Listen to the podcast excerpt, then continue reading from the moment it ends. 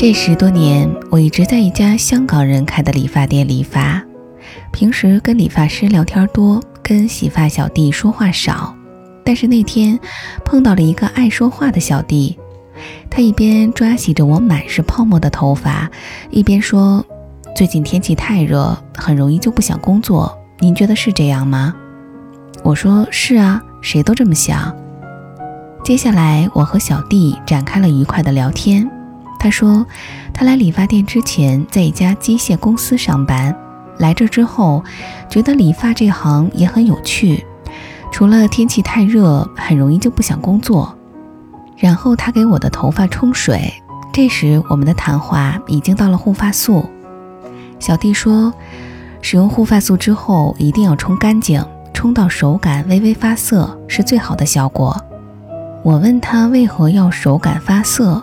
使用护发素之后，最好的效果难道不是滑不留手吗？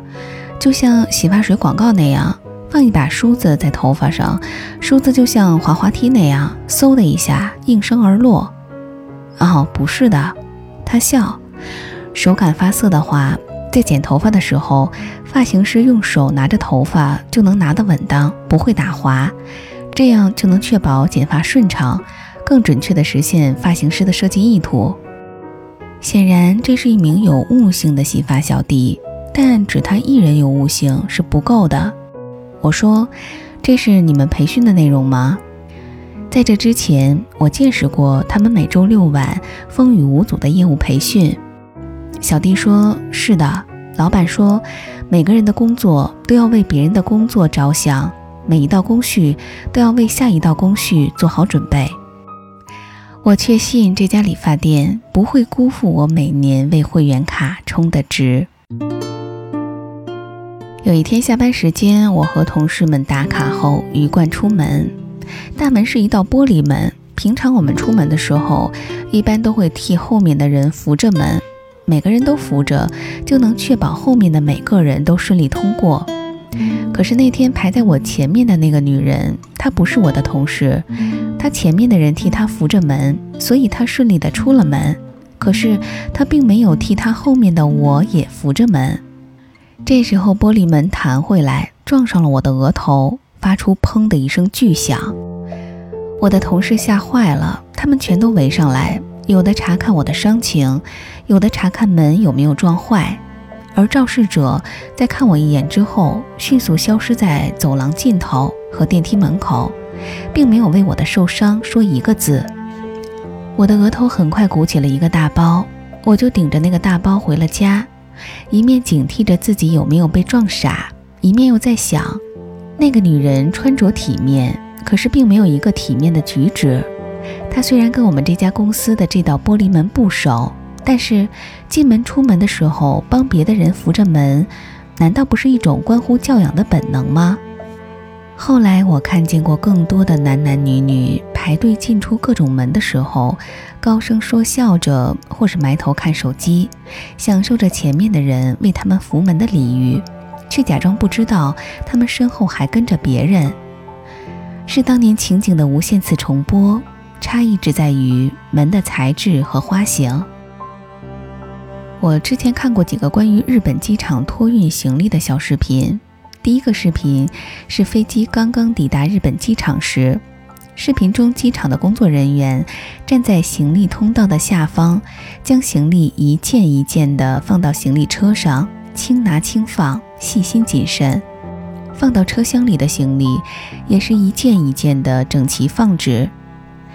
第二个视频是行李即将被放入领取行李的传送带时，由于下雨，行李箱被淋湿，工作人员站在传送带旁，一边确认行李状态，一边仔细擦拭每一件行李。第三个视频是行李从传送带的顶端落到传送带上时，一名机场工作人员站在传送带旁，行李每出来一件，他会躬身对它进行规整。让行李的把手朝向旅客，整件行李达到最方便旅客拿取的状态。与此天差地别的是，国外网友拍摄的另一个视频：世界其他机场是怎么处理行李的？在这个视频中，行李被乱扔、乱砸、乱堆放不说，甚至还有机场工作人员撬开行李箱，掏出旅客的财物放进自己的口袋里。人生是一个圆环，所有节点环环相扣，下一环从不白白辜负上一环。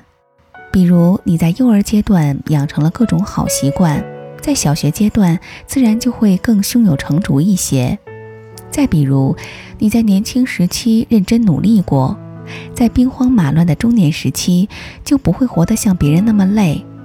又比如，你曾经残忍地伤害过某人的感情，在接下来的感情经历里，你会发现一定会有一个比你残忍十倍的人，面不改色的伤害你。你没有解决的问题，没做妥当的事儿，一定会在某个时刻再来，困扰你。摧垮你，而你踏实走过的路、用心做过的事儿、诚恳说过的话，也一定会在某个时刻再来回报你、抚慰你。你度过的每一分每一秒都不是孤岛。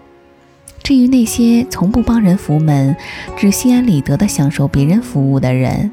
那些当电动扶梯上到顶端，还云端漫步，导致后面人群踉跄扑倒摔伤的人；那些在离职时对接手工作的同事毫无交代，甚至故意给人挖坑留下烂摊子的人，相信我，运气是一个环，事事如环人生如环你做过的每一件事儿都不是孤岛。春风亲吻我像水面小蜻蜓跳弹哈弹哈点头。点点春